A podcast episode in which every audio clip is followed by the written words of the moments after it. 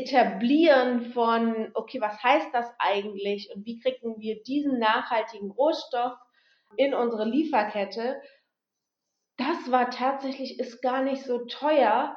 Es bedeutet eigentlich eher Priorisierung. Ja, wir gehen mit den Partnern, also in unserer Lieferkette, eher durch dick und dünn. Das ist eher wie so eine Ehe. Und wenn die sagen, ja, der Kautschukpreis ist gestiegen, weil wir einfach schreckliches Wetter hatten im letzten Jahr, dann würden wir zusammen gucken, okay, wie können wir da eine gute Lösung für uns beide finden.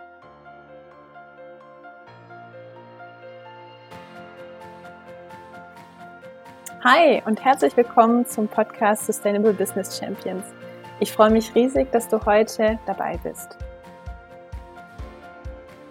Hallo Elisa, herzlich willkommen heute und hier im Podcast Sustainable Business Champions und ich freue mich unheimlich, dass du da bist.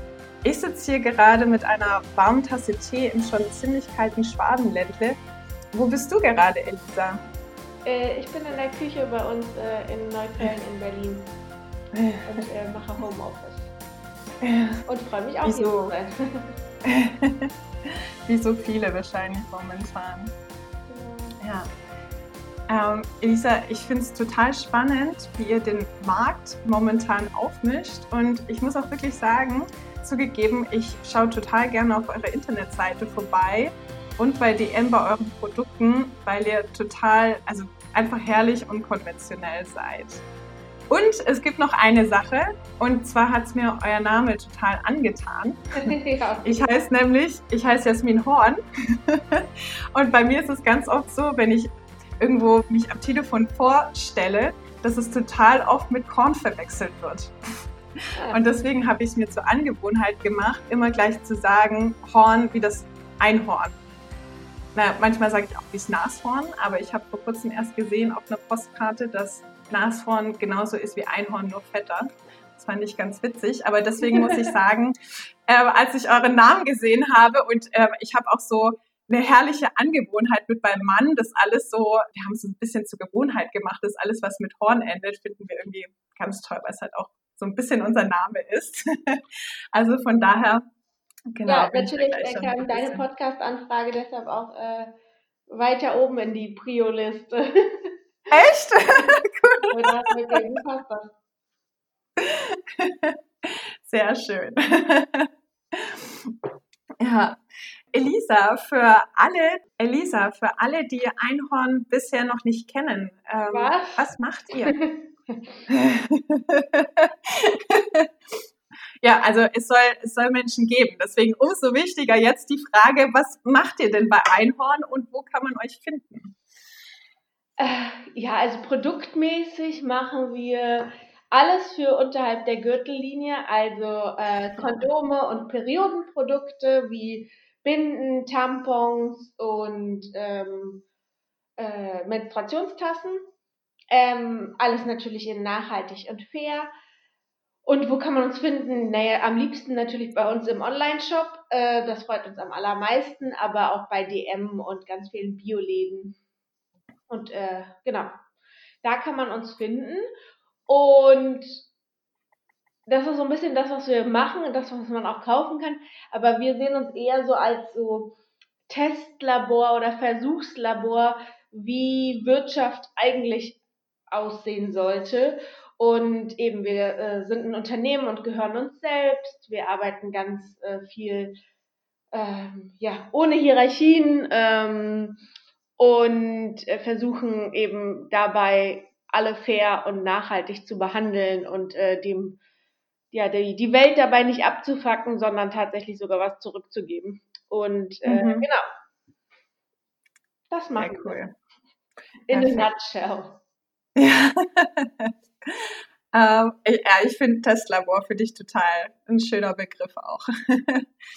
Und ähm, ich finde es vor dem Hintergrund, auch was du gesagt hast, Testlabor, finde ich es heute total spannend mit dir so ein bisschen über die Frage zu diskutieren und vielleicht auch ein bisschen zu philosophieren, ob man ein großes Budget als Unternehmen braucht, um fair und nachhaltig zu sein. Und ähm, bei mir ist so ein bisschen die Frage aus verschiedenen ähm, Gründen aufgekommen und die darauf werde ich in meinen Fragen noch ein bisschen zu sprechen kommen.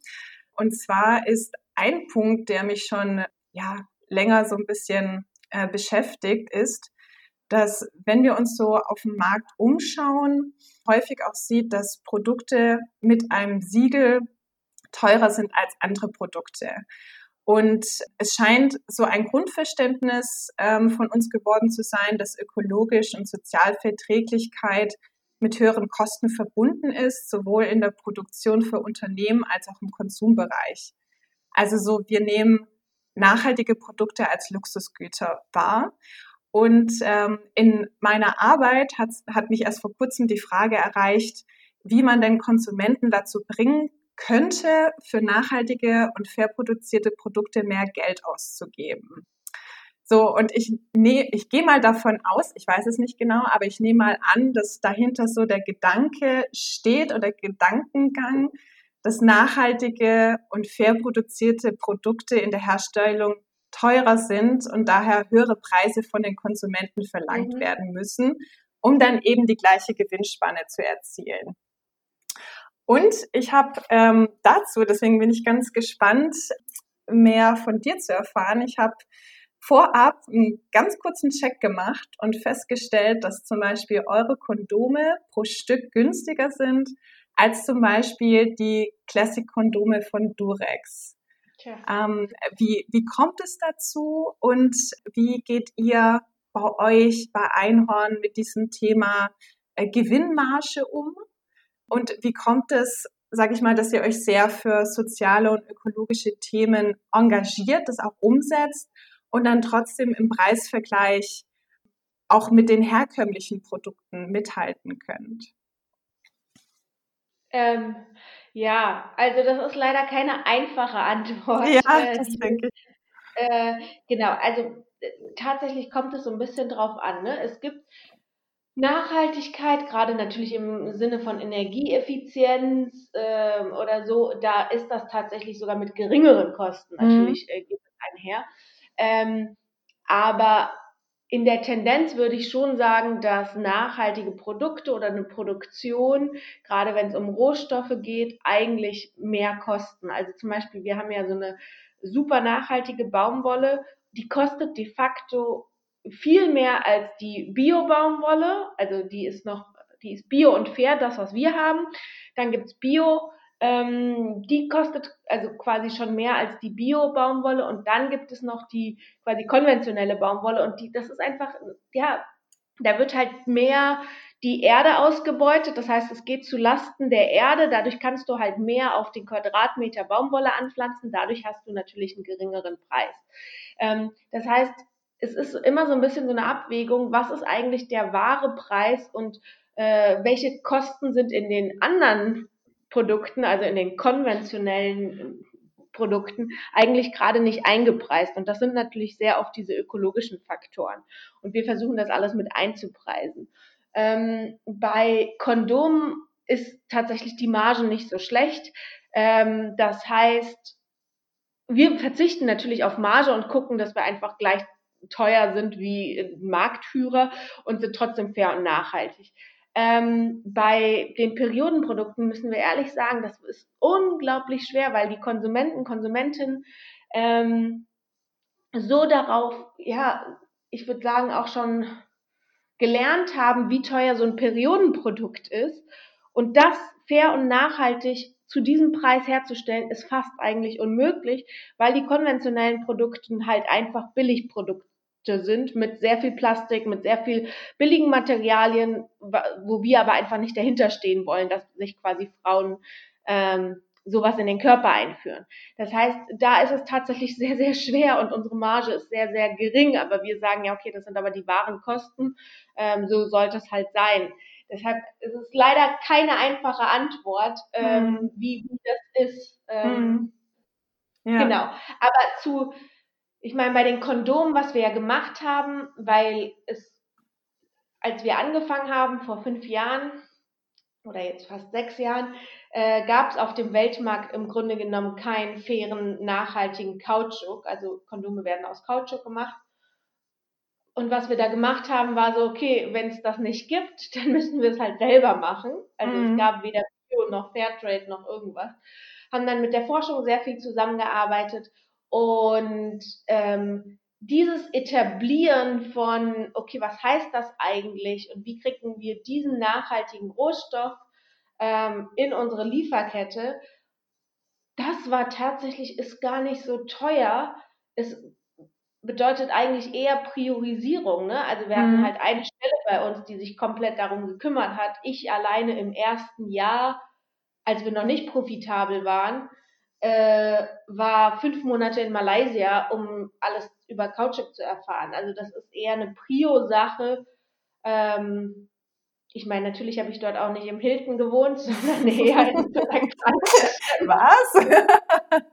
ähm, aber genau, also es ist immer so ein bisschen die Frage, wofür gibt man Geld aus? Dafür haben wir noch nie Geld wirklich für so eine Marketingkampagne oder irgendwie was ausgegeben, ne? Also mhm. ja. Das ist ja. Aber ja, man kann sich bei Durex natürlich schon fragen, okay, krass, wie viel Kohle machen die mhm. eigentlich? Mhm. Ja.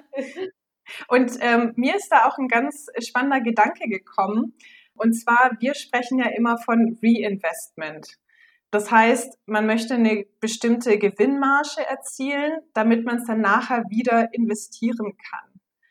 Das heißt, je höher die Gewinnmarge, desto mehr kann reinvestiert werden. Aber kann man eigentlich auch äh, durch eine, also wenn man schon vorab eine faire Bezahlung und eine nachhaltige Produktion macht, kann man das als Pre-Investment betrachten?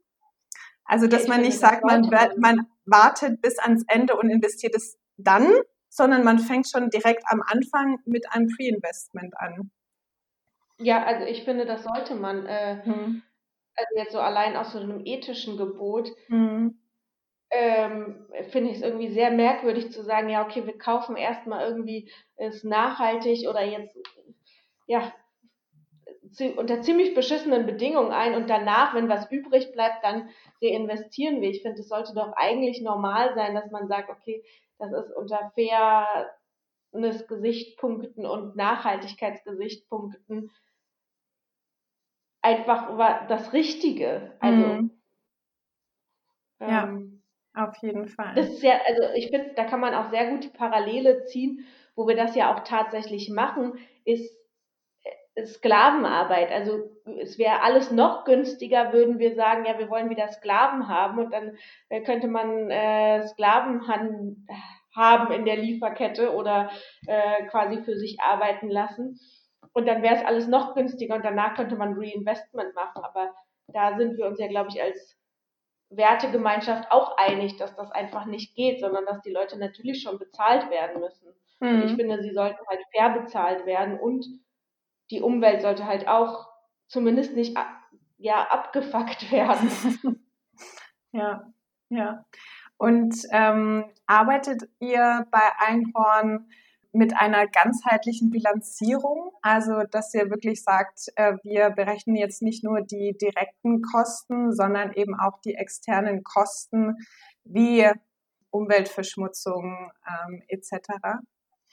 Ja, natürlich. Also äh, wir versuchen und also genau, wir versuchen alles zu messen, was man messen kann. Es gibt aber auch viele Faktoren, auf die Unternehmen Einfluss haben, die man nicht messen kann und auch mhm. die versuchen wir zu berücksichtigen. Ja. Ähm, und genau, wir haben eine Person bei uns im Team, die Lifecycle-Analysen macht, also die sich halt ein Produkt angucken kann und sagen kann, ja, okay, in Bezug auf Wasser ist diese Zellulose besser als die Baumwolle, in Bezug auf Landnutzung ist aber das besser. Ähm, genau, da, da haben wir eine Person, die sowas immer super schnell analysieren kann für uns. Das ist der Mike. Und ähm, genau, aber eben zum Beispiel ein, eine planetare Grenze, wo wir genauso über unsere Grenzen hinweg leben wie beim Klima, ist ja äh, Ökosystemverlust oder Biodiversitätskrise. Mhm. Und das kann man de facto einfach nicht messen.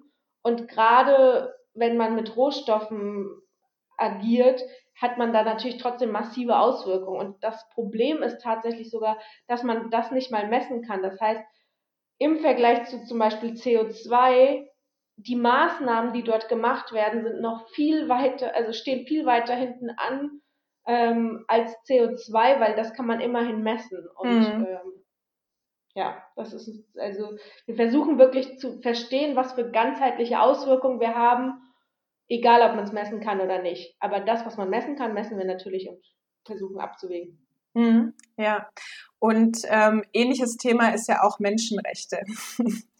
ähm, also es gibt, sage ich da, auch mal harte Faktoren wie, wie Gehälter und Bezahlung, die man da vielleicht auch mit berechnen kann. Aber dann gibt es ja auch andere Themen, die auch recht schwer sind, dann in so eine Bilanz mit hineinzurechnen. Ja.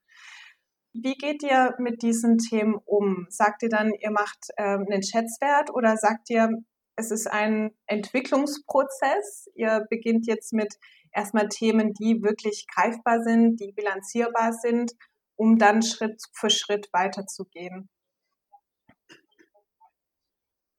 Nee, ähm, wir versuchen, ja, wir versuchen unsere Lieferkette mhm. halt schon komplett anders aufzubauen. Also das ist, glaube ich, auch der riesige Unterschied, weil ich glaube auch, es gibt äh, Menschenrechtsverletzungen, gerade in Lieferketten, die kann man nicht messen und egal was für eine Zertifizierung man hat, weiß man es de facto. Also ne, kein Unternehmen wird dir sagen, ja, ich habe hier Zwangsarbeit oder Kinderarbeit. Also an dem Tag, wo die Überprüfer kommen, sind die schlimmen Menschenrechtsverletzungen eben nicht da oder die werden sogar extern eingekauft. Das heißt, ähm, man weiß dann ja gar nicht, okay, ist das jetzt wirklich wirklich das, was am Ende in meinen Produkten landet oder hat der quasi einfach woanders eingekauft und da weiß man dann wieder nicht, wie es produziert wird. Also der Glaube, dass man das hundertprozentig kontrollieren kann,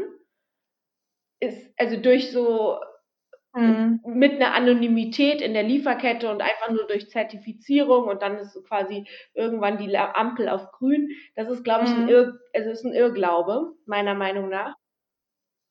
Aber was wir eben versuchen ist, direkte Handelsbeziehungen mit unseren, also in der Lieferkette aufzubauen. Das heißt, ähm, ja, wir kennen, wir suchen uns Lieferanten, die Lust haben, mit uns in kompletter Transparenz zu arbeiten.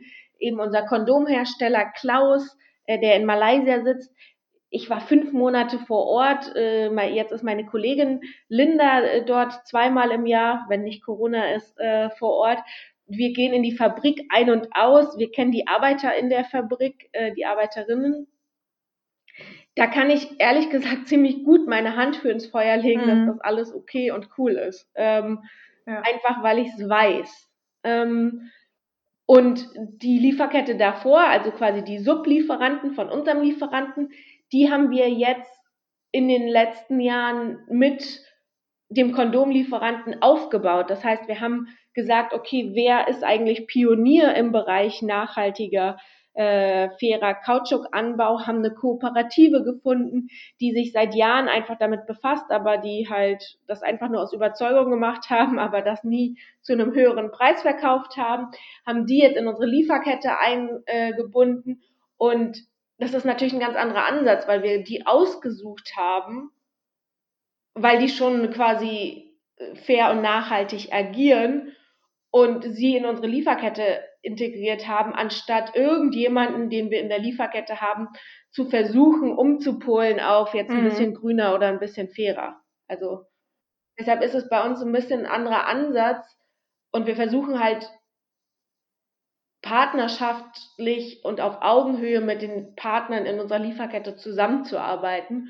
Und ich glaube, das ist eine größere Versicherung gegen Menschenrechtsverletzungen als eine reine Zertifizierung. Ja, das heißt, äh, raus aus der, ich sag mal, Distanz und Anonymität ähm, hin zu wirklich den, den Lieferanten, die auch zu kennen, auch die Situation vor Ort zu kennen und dort auch vor Ort zu sein. Mhm. Genau. Ja. Und das Ganze auch so ein bisschen mhm. mehr als Partnerschaft zu begreifen. Also wir würden, also ich war davor bei einem Textilunternehmen und da war es im Grunde genommen, wenn der Lieferant äh, das T-Shirt für einen Cent teurer quasi verkaufen wollte, aus welchen Gründen auch immer, ähm, wurde von uns eigentlich klar gemacht, ja. naja, dann wechseln wir eigentlich den Lieferanten. Mm. Und wir würden äh, eigentlich, ja, wir gehen mit den Partnern, also in unserer Lieferkette eher durch dick und dünn. Das ist eher wie so eine Ehe und wenn die sagen, ja, der Kautschukpreis ist gestiegen, weil wir einfach schreckliches Wetter hatten im letzten Jahr, dann würden wir zusammen gucken, okay, wie können wir da eine gute Lösung für uns beide finden, aber würden nicht mhm. sagen, also wir würden die nie einfach so verlassen. So, mhm. deshalb wissen die aber natürlich auch, was die an uns haben. Ähm, und deshalb, äh, ja, ist, glaube ich, wir sind dadurch natürlich auch nicht sehr flexibel. Ne? Also wenn jetzt Corona genau die Kooperative in äh, Thailand treffen ja. würde, ja, dann hätten wir mhm. schon ein Problem. Und ähm, du, du sprichst ein spannendes Thema an. Und dieses ganze Thema Lieferketten ist ja jetzt äh, gerade zu Corona ein ganz großes Thema. Und wie baut man die stabiler auf? Und man hört dann auch äh, zunehmend, dass nachhaltige Lieferketten, also wo man auch wirklich ne, diesen Netzwerkgedanken, wo man auch ähm, eine Verbindung aufgebaut hat zu den Lieferanten, dass die resistenter sind und stabiler und dass es da auch viele Faktoren gibt, die du auch schon angesprochen hast, wie man hat eine gute Verbindung zu den Mitarbeitenden vor Ort, kann besser mit denen kommunizieren und auch ähm, feststellen, was sind denn aktuell die Probleme, was ist denn erforderlich, um diese Probleme zu überwinden. Ähm, jetzt würde mich interessieren, Elisa, abgesehen von dieser Thematik Abhängigkeit von einem Lieferanten, klar, wenn man die dann aufbaut, aber abgesehen davon, habt ihr in eurer Erfahrung jetzt ähm, mit Corona gesehen, dass sich dieser, was vielleicht für viele Unternehmen erstmal ein höherer Mehraufwand ist zur gewohnten Tätigkeit, ähm, habt ihr da ähm, Vorteile erkannt oder seht ihr, dass es sich da ähm, auch, sage ich mal, wenn es solche, wie man also sagt, externe Schocks kommen, dass sich das auch wirklich ähm, bewährt? Genau, du meinst also jetzt in Bezug, auf, Bezug auf die Lieferkette? Äh, der Lieferkette, weil jetzt durch Corona, weil ja vieles Lieferketten unterbrochen worden ist. Man hat vielleicht auch nicht ausreichend kommuniziert, weil man eben auch diese Distanz hatte zwischen Produktion und ähm, Lieferkette. Ja. Ja, das fällt mir natürlich schwer, das im Verhältnis zu sehen zu anderen, weil mhm. ich ja mhm. natürlich bei anderen gar nicht drinne stecke. Also ich kann ja gar nicht sagen, wie es bei den anderen ist. Ähm, aber natürlich haben wir schon einen sehr engen Draht oder Bezug und ja, wir sind halt in WhatsApp-Kontakt mit äh, den, also mit einzelnen Mitarbeiterinnen in der Produktion oder mit äh, der Latexaufbereitung und so. Aber ähm, natürlich, also zum Beispiel war in Malaysia, wo eben die Kondomproduktion ist, auch teilweise ein Komplett-Shutdown. Ich meine, dann äh, betrifft uns das natürlich wie alle anderen auch. Ähm, oder zum Beispiel äh, wollten wir, also oder in Indien war ist ja auch ziemlich lange, ziemlich Shutdown gewesen und äh, darüber läuft Teile der Baumwolle, äh, die in unseren Produkten landet und das hat uns natürlich auch betroffen. Also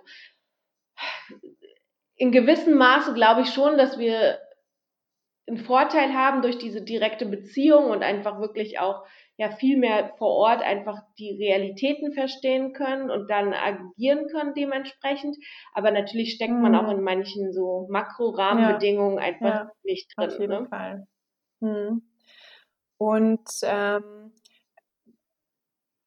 und ihr sprecht bei Einhorn nicht von Fair Trade, nicht von Sustainability, sondern fair, von Fairstainability ich, ich finde es total spannend, weil wenn man sich so die verschiedenen Label anschaut, hat man einmal die Fairtrade Label, also Güter für fairen Handel und Sustainability für, was man jetzt eher so wahrnimmt, ökologische Herstellung. Da kann dann aber auch zum Teil Fairtrade mit drin sein. Und da hat man alles so ein bisschen vermischt, also Zertifikate, die nur für ähm, äh, fair, faire, sag ich mal, Herstellungsbedingungen Zertifikate oder Siegel eher für ökologische Herstellung. Dann gibt es auch Zertifikate, die beides beinhalten, was dann auch zu ziemlicher Verwirrung führen kann. Wie, wie, kommt, wie seid ihr ähm, zu dem Begriff Sustainability gekommen und welche Idee steckt dahinter? Äh, ja, wir, wir bei Einhorn mögen Wortneuschöpfung. Also das ist äh, einfach äh, so ein bisschen, ja, wir, wir versuchen ja. ja. auch spielerisch an die meisten Themen ranzugehen und ähm, das ist also mhm. warum wir das gemacht haben. Und die Wortschöpfung ist natürlich, genau, wir hatten auch immer so den Eindruck, okay, man sagt dann, ja, das soll fair und nachhaltig sein, weil Nachhaltigkeit bei den meisten doch eher konnotiert ist mit Umweltnachhaltigkeit und gleichzeitig ist auch Nachhaltigkeit ja ziemlich viel im Gebrauch und ich glaube, hat, löst jetzt nicht unbedingt immer eine Glaubwürdigkeit aus. Ähm, dass man es ernst meint und deshalb waren wir so, nee, wir wollen es wir wollen's mhm. halt einfach versuchen, richtig zu machen, äh, in allen Sphären. Ähm, und mhm. das ist für uns okay. ein bisschen Sustainability. Ja. Also ich finde es ziemlich cool, weil es wirklich so diese Verwirrung rausnimmt, was ist es denn jetzt eigentlich, was man so bei den Standardbegriffen oder Standardzertifikaten hat. Ja. Und ja, ähm, total. wie geht ihr ähm, bei euch auch auf der Seite gesehen, dass ihr äh, einen bestimmten festen Anteil von eurem Umsatz auch immer in die Lieferanten hinein ähm, investiert für die ökologische und auch faire Herstellung ähm, von Produkten und auch für die Menschen vor Ort. Und du hast so schön diese ganze Entwicklung auch, ne, dieses Testlabor einfach mal auszuprobieren, was funktioniert, was funktioniert nicht. Was würdest du sagen, sind so für euch ähm, die äh, wichtige Learnings auf dem Weg? Ja, ich weiß nicht, ob das äh, äh relevant ist. Wenn nicht, mhm. kannst du mhm. das natürlich auch rausschneiden. Ähm, aber genau, das sind 50 Prozent des Gewinnes. Und damit sind wir so ein bisschen gestartet, weil wir gesagt haben, ja, okay, 50 Prozent des Gewinnes wollen wir da rein investieren, dass es halt äh, fair und nachhaltig äh, also mhm. zurückgeben sozusagen und äh, quasi über das normale nachhaltige Einkaufen hinaus quasi dann noch Bäume gepflanzt werden oder Projekte finanziert werden und so. Ähm, das war so ein bisschen am Anfang die Messgröße. Jetzt sind wir aber seit fast einem Jahr in Verantwortungseigentum. Das heißt, wir gehören uns selber und es können gar keine Gewinne mehr rausgezogen werden wir haben immer noch so ein bisschen als Messgröße, okay, 50 Prozent sollte in Fair Sustainability gehen, aber im Grunde genommen gehen sowieso keine Gewinne mehr, also oder können gar keine Gewinne rausgezogen werden. Das heißt, äh, es könnten auch mehr als 50 Prozent sein oder es ist so ein bisschen fast, ja, also die, eigentlich sind wir jetzt einen Schritt mhm. weiter als dieses 50 Prozent Reinvestment, so würde ich es wahrscheinlich formulieren. Ähm, genau, mhm. aber das nur so als kleiner Hintergrund du hast es ja so schön genannt als Testlabor und du hast ja auch ähm, so schön dargestellt, so die ganze Entwicklung, ne? verschiedene Sachen auszuprobieren, auch selber Lieferanten ähm, aufzubauen. Was würdest du sagen, in der ganzen Zeit waren wichtige Learnings für euch hinsichtlich einer ähm, ökologischen und sozialverträglichen Produktion von Konsumgütern?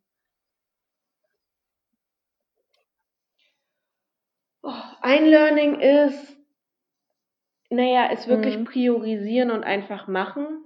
Ähm, aber ernsthaft machen, also sich wirklich zu überlegen, okay, was ist jetzt das Fairste und das Nachhaltigste und was wäre eigentlich gut ähm, und das dann versuchen umzusetzen. Ähm, das, also ohne eben zu sagen, ja, okay, da sagt mir jemand, äh, das ist Bio und dann ist das okay, sondern dann zu hinterfragen, naja, Bio heißt das denn, äh, was heißt das denn dann genau und deckt das genau die Probleme ab, die wir mit einem Rohstoff haben, deckt das auch Fairness ab, also so, so wirklich sich zu hinterfragen, wie wirke ich in diesen verschiedenen Sphären ähm, und reicht das, was der Markt einem da bietet an nachhaltigen Lösungen oder eben nicht? Ähm, das ist so eine Sache, halt so wirklich dieses ständige Hinterfragen.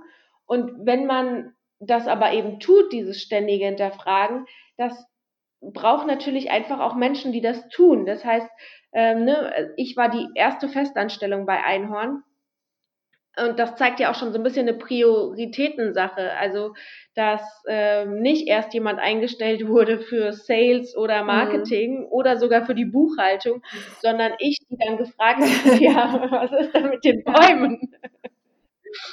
ähm, und das ist, glaube ich, eben, oder jetzt sind wir äh, vier Leute bei Fair Sustainability von insgesamt ungefähr 20 Leuten, also von 20 Einhörnern. Und das sind 20 Prozent der, der Arbeitskräfte. Ne? Also wir haben eine Person, die eben die Lifecycle-Analyse macht, eine Person, die quasi mehr in die Richtung Verpackung geht und so.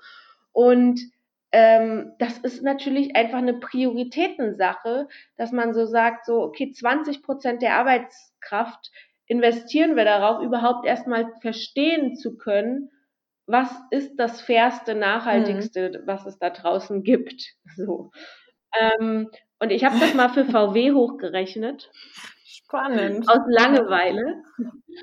ähm, und genau, und bei VW wären das halt 130.000 mhm. Mitarbeiterinnen.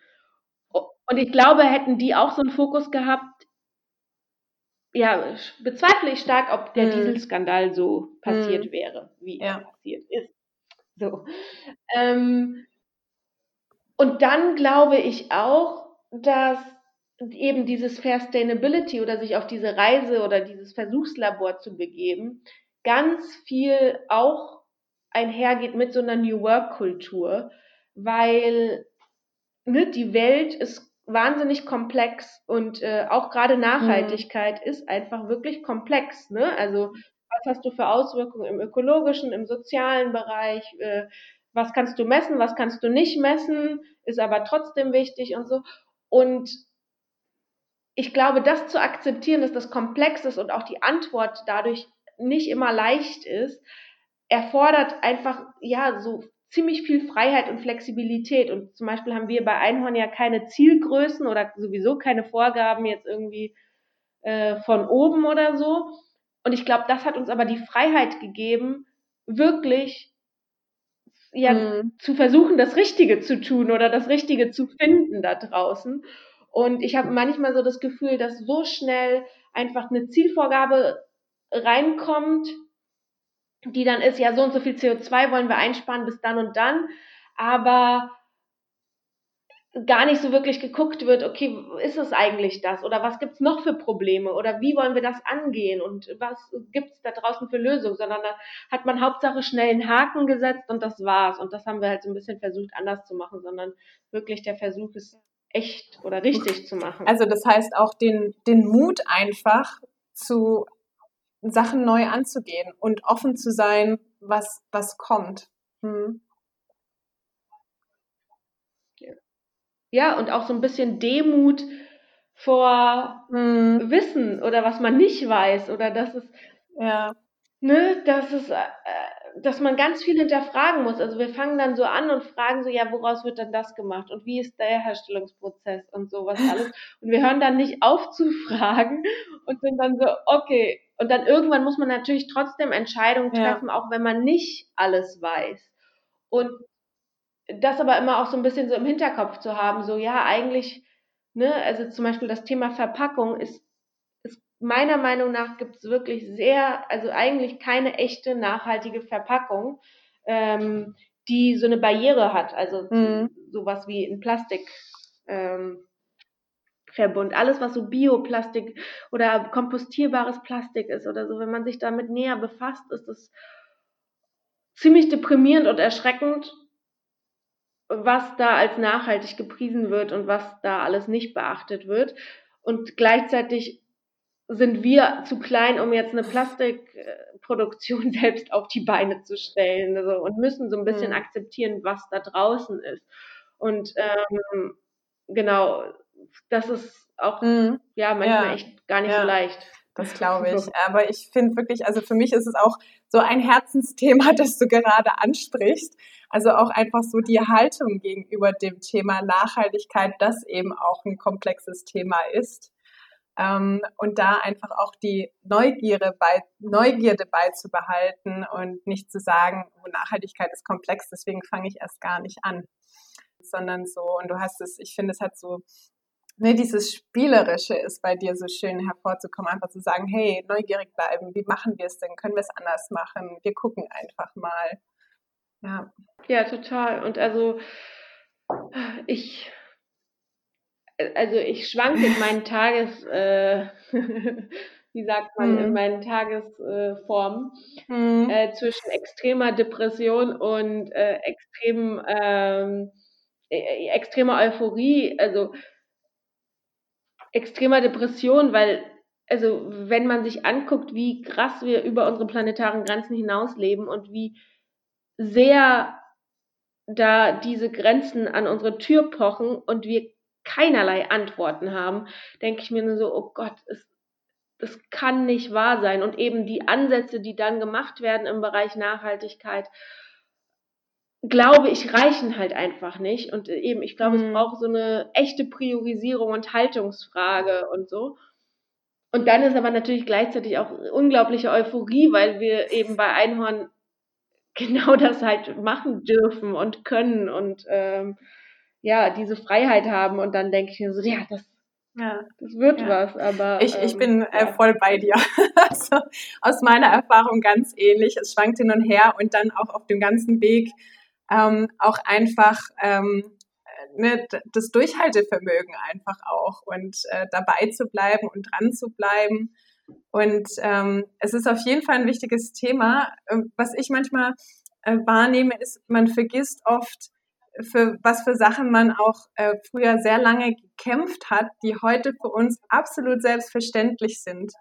Ähm, Ob es jetzt auch zum Beispiel ähm, Arbeitssicherheit ist das Thema, das war, als es aufgekommen ist, auch ein sehr großes Thema. Oder äh, es ist schon ein bisschen abgelutscht, das Beispiel mit den Sicherheitsgurten, wo es ja auch am Anfang riesigen Aufschrei gab, dass einem vorgeschrieben wird, dass man jetzt so einen Gurt benutzen muss im Auto. Und ähm, jetzt von meiner persönlichen Seite ist es auch herausfordernd, einfach immer und immer wieder zu kommunizieren und dran zu bleiben und auch die Freude ähm, an dem Thema für sich zu behalten und nicht zu sehr in dieses, ja, was dann eben auch zum Teil kommt, ne, Frustration zu, zu ja, verfallen, sondern einfach sich ne, dran zu bleiben und äh, daran auch weiter zu gehen und weiterzumachen. Ja, total. Also ja, ein Thema ist, ich finde das äh, der mhm. Vergleich auch wirklich mit ja. Sklavenarbeit äh, ja, ist, auch ein gutes Beispiel. Total valide. Ja. Da sind wir uns ja auch einig, dass ja. es zwar billiger wäre, aber ja. trotzdem einfach nicht gut. So. Und ähm, hm. Deshalb, ja. Ähm, und ja, gleichzeitig, also das muss ich schon sagen, ja, also eine Frustration in meiner eigenen Arbeit habe ich dadurch mhm. nicht, weil es sich einfach verdammt richtig anfühlt. Und wenn es sich nicht richtig anfühlt, darf ich, und das kommt eben wieder einher mit dieser Freiheit, dann kann ich ja das tun, damit es sich richtiger anfühlt. Also wie sollte es denn dann eigentlich sein, damit mhm. es sich richtig anfühlt? Und das ist natürlich äh, eine unglaublich privilegierte Situation. Äh. Ja, ja, das stimmt, ja. ja. Auch mit Begeisterung, Motivation und eine Arbeit zu machen, hinter der man steht. Ja. Mhm. Ja, super. Ja. Elisa, für äh, alle Leute, die jetzt sagen, Einhorn kannten wir noch nicht, haben wir zum ersten Mal gehört, hört sich super toll an. Wo kann man denn euch finden, euch, eure Produkte eben auf der Internetseite und auch im Handel? Genau. Äh, also am liebsten natürlich auf unserer Internetseite, weil dann, ähm, mhm. genau, bleibt bei uns mehr. Ähm, das ist www.einhorn.my und äh, natürlich aber auch im Handel, also bei DM oder ähm, bei vielen Biomärkten und so. Wir haben, oh Gott, das weiß ich gar nicht, ich bin nicht für die Webseite zuständig. Ich glaube, wir haben auf unserer Webseite auch so eine Karte, wo man sehen kann, wo wir überall vertreten sind. Ähm, okay. Aber eigentlich ist es nicht schwer. Ja, und äh, ich kann auch wirklich die ähm, Internetseite, also einfach äh, Einhorn, ne, bei Google mal eingeben und äh, vorbeigucken. Es lohnt sich auf jeden Fall. Die Seite ist sehr unterhaltsam und die Produkte natürlich super. Dann ja, vielen Dank, Elisa, dass du dir die Zeit genommen hast und äh, für diesen äh, ja, spannendes Gespräch äh, zum Thema Nachhaltigkeit, äh, soziale Verantwortung und ähm, Produktpreise und Unternehmensbudgets. Vielen, vielen Dank. Es hat mich total gefreut, dich heute hier im Podcast gehabt zu haben. Ja, danke, hat mich auch gefreut. Und äh, genau, falls ihr da draußen ähm, Unternehmer, Unternehmerin seid oder in einer Entscheiderposition in einem Unternehmen, dann äh, würde ich mich total freuen, wenn ihr auch losstartet und sagt, komm, wir versuchen es und machen es.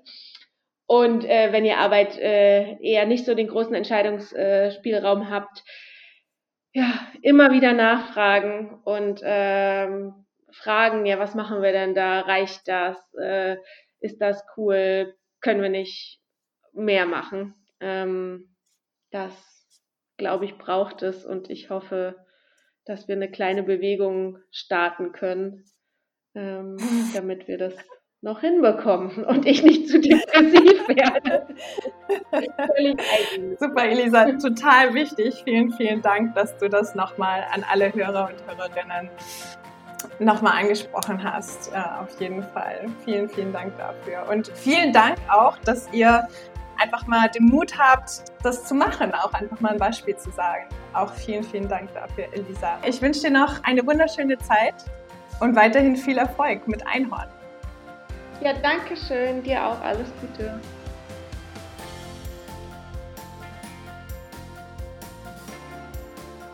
Schön, dass du heute dabei gewesen bist zum Podcast Sustainable Business Champions. Wenn du mehr zum Thema Nachhaltigkeit in Unternehmen erfahren möchtest, dann schau doch gerne auf meiner Seite www.jasminhorn.com vorbei.